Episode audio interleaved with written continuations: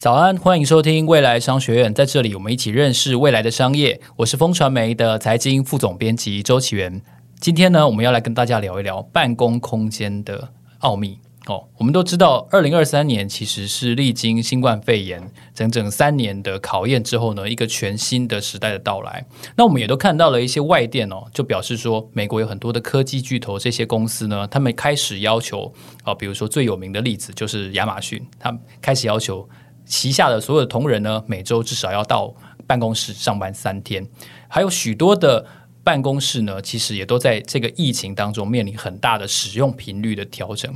我们对于办公室的想象，对于上班这个行为的想象，还有上班的交通的模式呢，也都因为这场疫情有很大的改变。更不要说很多人都已经习惯在家工作了。所以，究竟办公室场域的变革，它当中创造了什么样的商机？那面对 ESG 这个近零转型的全球都在进行的倡议，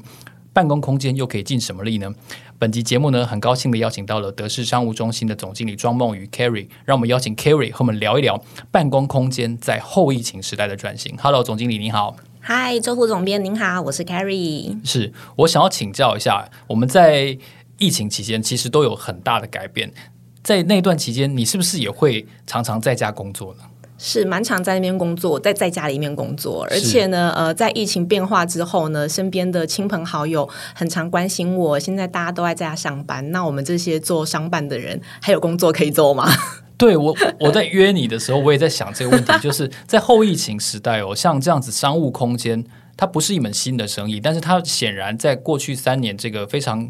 艰困的这个考验之后，它好像也有一些新的机会出来，所以我想先请教一下，我们在上一次见面的时候，其实您在记者会上有提到，您说这个绿色商务的时代，还有绿色租赁的时代已经来到了，可以跟我们介绍一下这个绿色的定义，跟它所谓在营运上面实际发生的一些情况是什么呢？好啊，我先讲一下绿色商务，然后再来讲绿色租赁，然后还有就是它对我们到底影响是什么？是那绿色商务基本上顾名思义，就是在这个商务的过程当中把它做的很绿，就是说我们要能够重视环境保护，然后要能够做到永续发展，甚至是社会责任的理念。那常见的做法应该蛮容易想象的，比如说最简单，我们去减少废弃物、减少污染，甚至我能不能够做到降低能源的消耗？然后呢，这个推己及人去做一个推广，这些产品啊跟技术都是跟环保相关的，甚至能不能够注注重到员工的福祉，都是相关的做法。那其实很很简单一句话来说，我们就是在这个经济活动当中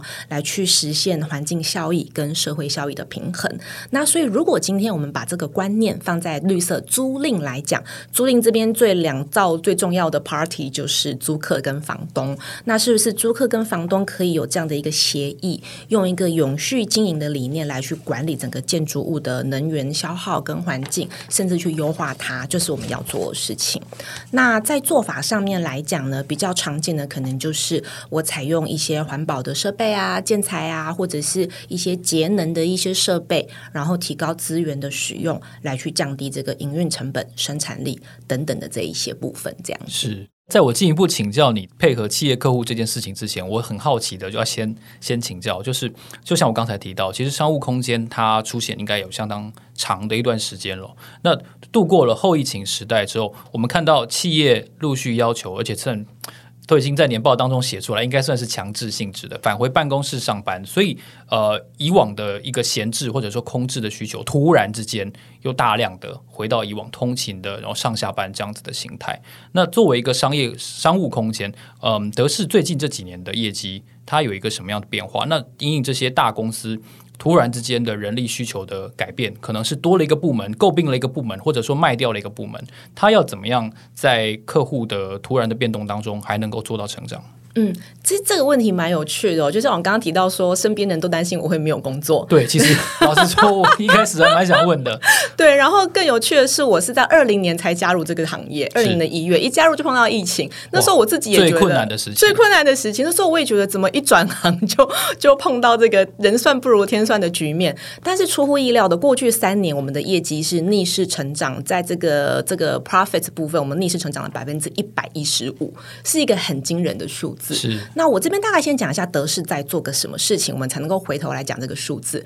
德视我们是一九九四年在香港成立的，那目前我们在全世界有一百八十个以上的中心，那基本上在这些中心里面，会员都是可以自由流通去做使用的。那其实呢，在这样子的共享工作空间里面，其实光是共享这件事情，就代表它其实在资源上面是比较节约的。好，那为什么大家要去做这个节约？其实节约不代表要对品质做牺牲，相反的，其实呢，我们看到这个业绩的成长，是因为客户他需要更好的品质，但是他可能不想花那么多的资源，然后呢，他需要能够做到很多弹性跟避险的部分。为什么说弹性哦？我们基本上在台湾签这些商务办公室的租约，随便一签就是五年，但是要签这么久，要签这么久，对，所以这中间我们刚讲到说他要并购啊，还要干嘛的，他没有办法去做任何的变化。那在这个前期投资成本一投下去之后，也是非常的惊人。对，万一我生意不好，没错，对对对对对，就就算我今天生意很好，我想要做变化，房东可能也没有地方让我去。是，那这时候我是怎么样？这本这个资本全部撤掉，我要去新的地方从头开始吗？因为你楼上楼下都满的。哎，对，没有错，对对对。而且其实台湾的商务这个商务的这个大楼的使用，现在这个空置率是非常低，是不到五个 percent 的哦。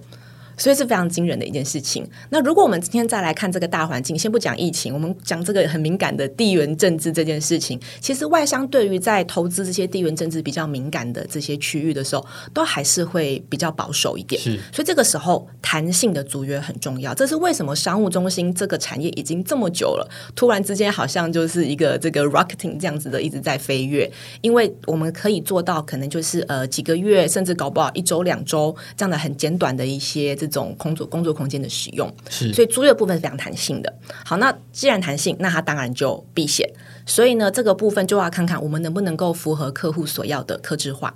那我自己在进入这个产业之前哦，我们常见的客户跟我们走的第一份租约，可能就是四到八个人这样子。那代表是什么什么样子的人在使用？呃，可能也许他是中小企业、新创，或者是新创，或者可能是他是刚来到台湾这个地方的一些公司，他们可能一个 project team 来这边试水温，在慢慢长大的。但是呢，我们一路这样子走过来，我们的客户可能从十个、十五个、三十个、五十个、八十个，到现在我们是一个客户可能两三百个，跟我们租七八百平的空间，甚至还会跟我们租一些空间，是我们现在没有所在地的一些中心，特地去他要的地方，帮他做个全客制化的空间。里面可能会有哺乳室、会议室啊，甚至可能实验室。我们甚至有自己的客户有做自己的音响实验室，类似像这样子的这个等级都能够做到。所以它不牺牲品质，但是呢，它多了很多避险的这个弹性。然后再来，当客户发现，哎，我其实没有必要员工，像我们刚刚讲亚马逊，他可能员工一个礼拜进公司三天，对，那代表什么事情？我其实也前也前我可能需要一千平的空间，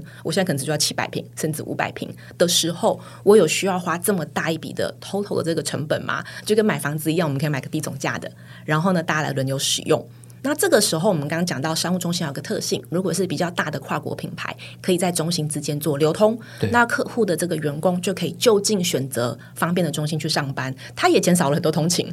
对，确实是，对，没有错。所以这个部分在节能避险的部分，可以帮客户做到很多的这个因应大环境的改变。哦，所以严格来说，我们对于商务空间以往的想象就是，嗯。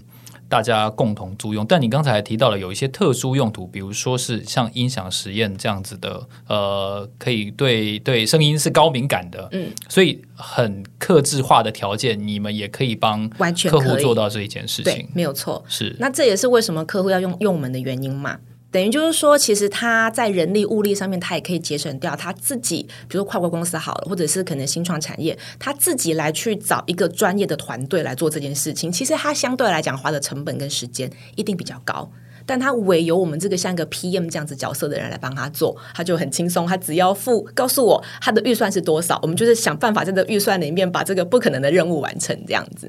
类似这样子的条件的客户。除了音响实验室之外，还有别的吗？这是你们一个很特殊的一个竞争的能力吗？严格来说，对，没有错。如果以我们自己的品牌来讲，其实当然不是每一个商务中心都会做到有 PM 团队这样子的角色。但是我们德式基本上在这个部分，我们走的是一个比较呃高端、比较专业的这样子的一个特质。其实光是从我们自己的所在地就看得出来，我们在全世界各地百分之六十五以上的楼都是绿建筑大楼，今年开始会变成百分之七十。那这些大楼大多数都是 A 级商。办大楼。像比如在台湾，我们的总部就是设在台北一零一大楼这样子。那因为有这样子的竞争力，其实我们的客户就很多元，IT 产业啊、金融产业啊、服务业啊，什么什么都有。我们的特别不是只有在于今天我们帮他把硬体做到他完全要的规格的克制化，在软体的部分呢，我们也务求，比如提供秘书服务、IT 人员、行销服务、社群会员的服务，来去帮客户做到一些商务的媒合、开源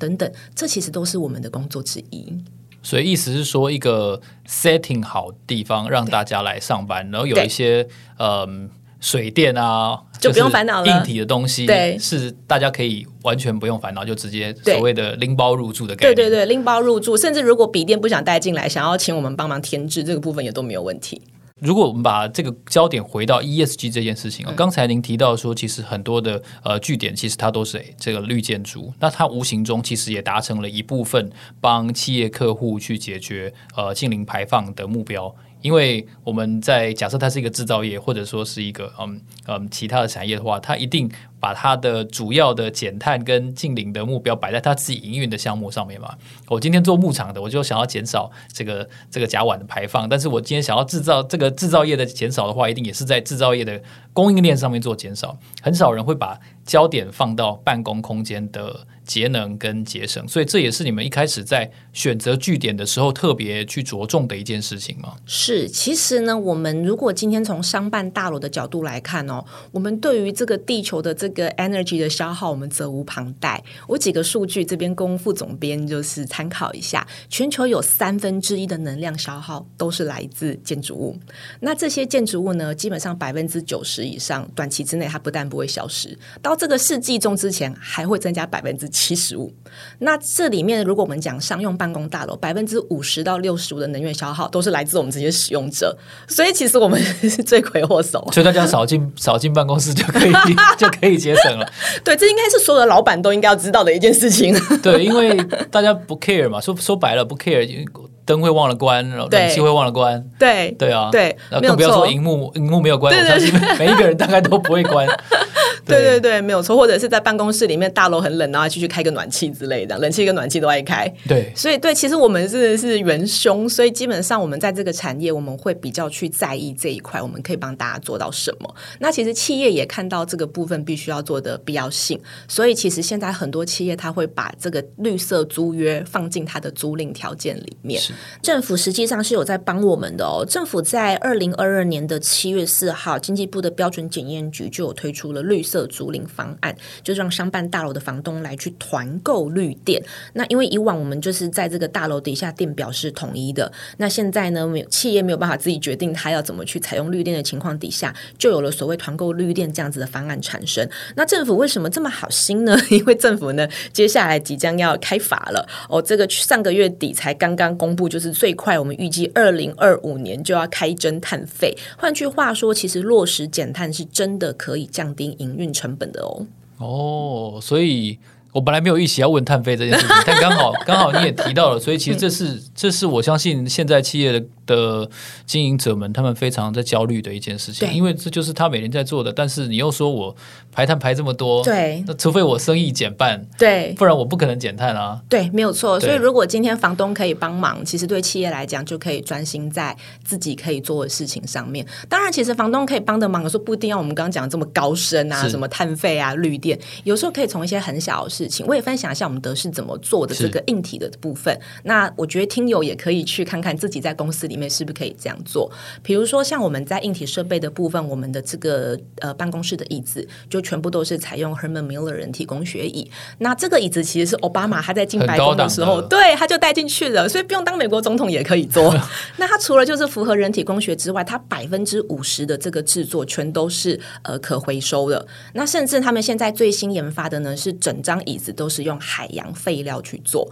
所以他们其实已经节约了一百五十吨左右的这个这个个这个 material 的这个部分。那再来，比如说像地毯，我们的地毯就是采用环保无毒的地毯。那这个环保无毒地毯，它这个贴纸的这个缝合技术，它就是无毒可以分解的贴纸，所以完全不会对人体或者是环境有害。而且呢，地毯呢也是由这个废弃物去做的。再来，它也做到了这个社会责任，因为地毯呢，它基本上是由这个一些社会弱势来去做制造。类似像这样的概念呢、其实一些精品品牌他们也有在做。那甚至像比如茶水、咖啡，我们就跟 Nespresso 合作。我们 Nespresso 它是 B 型企业，所以其实基本上已经有已经有人帮我们背书，像这样的企业，我们用它的时候，我们知道很环保等等。其实是一个很表浅都都就已经可以做的事情了。但是刚才这些配备听起来都相当的高档。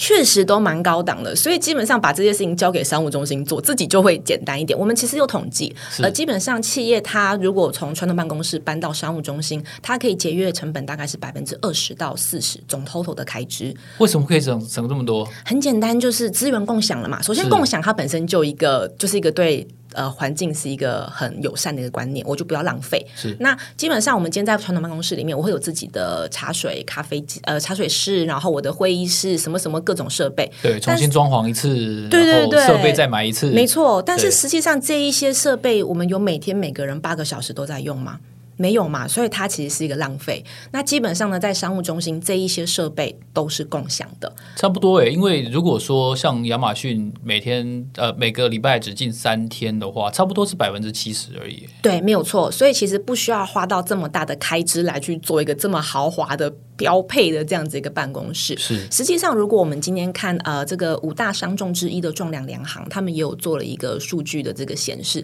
刚才我们提到说，现在企业会把绿色租赁放在租约里面，那最常落实的，其实有百分之七十五的企业选择就是要做数据共享这件事情。那基本上这个部分就可以省掉很多的开支。但 again，我们并不希望牺牲品质，所以像我们自己在帮客户做这些数据共享的时候，我们在办公室，比如说这个加厚隔音棉的设置啊，然后 cable 先用到比较顶级的设置，还有我们让客户有独立网域，保护他们的资安，然后保护他们这个呃使用网络的这个流畅。度等等，这个都还是我们基本必须要做到的事情。所以它其实是一个，嗯，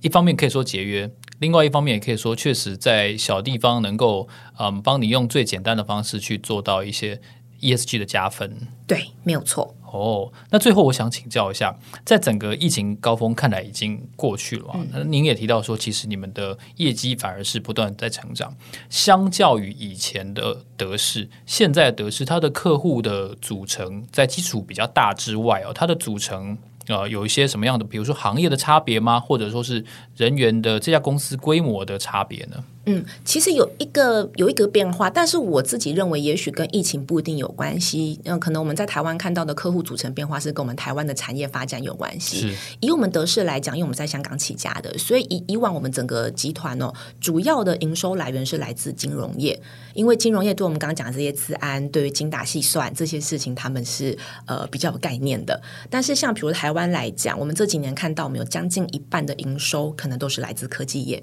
哦，对，那科技业基本上是一个高度知识经济的产业，是，所以他们很适合在疫情的这个氛围底下，他没有一定非得要进办公室。对，那这个时候一个弹性克制，然后又是高质感的办公室，对他们来讲就会蛮有需求的。然后再来，我们刚刚提到科技业可能会有比较多，我们刚刚讲一些克制的需求，呃，实验室啊等等什么这之类的。然后呢，他们的工作弹性也是比较高的。所以，比如说像我们在我们自己的中心里面，我们有设置这个专属的手冲咖啡师，帮客户冲泡免费咖啡。我们就很常看到这些工程师，可能电脑一抱就是一整天，那他们可能就会这个抱着电脑点杯咖啡，坐在我们的这个吧台或者是沙发区，就窝在一个自己的角落，一窝就是一整天这样子，这是很常看到的场景。是我们今天在跟 Carrie 在对谈的过程中，我们发现说，其实办公空间，嗯，节省是一回事，但同时节省如果能够还能达成更多的目的的时候，我相信是一个非常巨大的收获。特别是在这个变动很快速的时代哦，谁也不知道，嗯，会不会有突然有一个其他的紧急状况，让我们突然又要在家上班好一阵子。所以，一个呃弹性是很重要的。然后刚才您提到弹性背后的节约，然后还有我们在。这个办公空间应该要如何的去落实 ESG？像我觉得你提醒我，就是说，哎，我们这个办公空间到底有没有做到，有没有做到节约，也是一个很重要的事情。因为毕竟，毕竟成本是一件很重要的事情。对，对没有错。好，那我们知道，其实商务空间对于 ESG 的落实跟推广还有很多的作用可以发挥，而且它也端出了成绩让大家来检视。但我们好像在接下来的时间会办一些跟 ESG 有关的实体活动，来跟做做跟大家做更多的互动，是吗？是的，没有错。因为我们刚才也有提到说，我们呃能够协助到客户的地方，还有一个很大的重点是，我们也希望帮客户做一些开源这样子的概念。所以，我们平常蛮常去关注客户要什么，然后去帮他们一起去达成这些梦想。我们的 slogan 哦是 “Space for your success”，就是跟大家一起成功的地方。那我们也观察到，今年呃算是一个 ESG 这个话题变成显学一个蛮成熟的一个来去讨论的时机点，所以们也希望好好的去推广怎么去做 ESG 这个观念。所以我们在十月二十四到十月二十六的时候呢，在我们台北的这个南山办广场办公大楼，我们的这个分店，我们有办了一个很大型的活动。那我们在这个活动里面呢，会有一些论坛讲座，来去跟各界的好友、各界的企业领导人去谈大家的 ESG 理念，怎么做到绿色消费，甚至我们怎么去做到社会的这个共融、多元性。包圆等等这个部分，我们希望在做这个事情的时候，不是只是某一个群体的人在做，是所有的人，男性、女性，什么样子不同的角色的人都可以一起来做。那我们中间呢，也会有一些一个比较软性的活动，让大家来去参与。因为我们这个活动其实是有公益性质的，所以里面呢是有这个慈善义卖市集，然后呢也有和我们刚才提到的一些会参与的企业，还有我们自己的 vendor 有做这个一些 ESG 概念的手作的这个体验营，所以呢会蛮好玩的。我们就也希望所有对这个议题有兴趣的朋友们，可以来和我们一起交流，然后吸收养分。是，今天非常谢谢 Carrie 来到我们的节目，然后跟我们一起分享介绍了当前在这个后疫情时代哦，究竟一个商务空间应该要如何的去拓展，然后如何的在 ESG 的浪潮当中呢，也能够跟上脚步。今天非常谢谢 Carrie 来到我们的节目现场，谢谢，非常谢谢副总编的邀请。未来商学院，让我们下一集见，谢谢，拜拜，谢谢。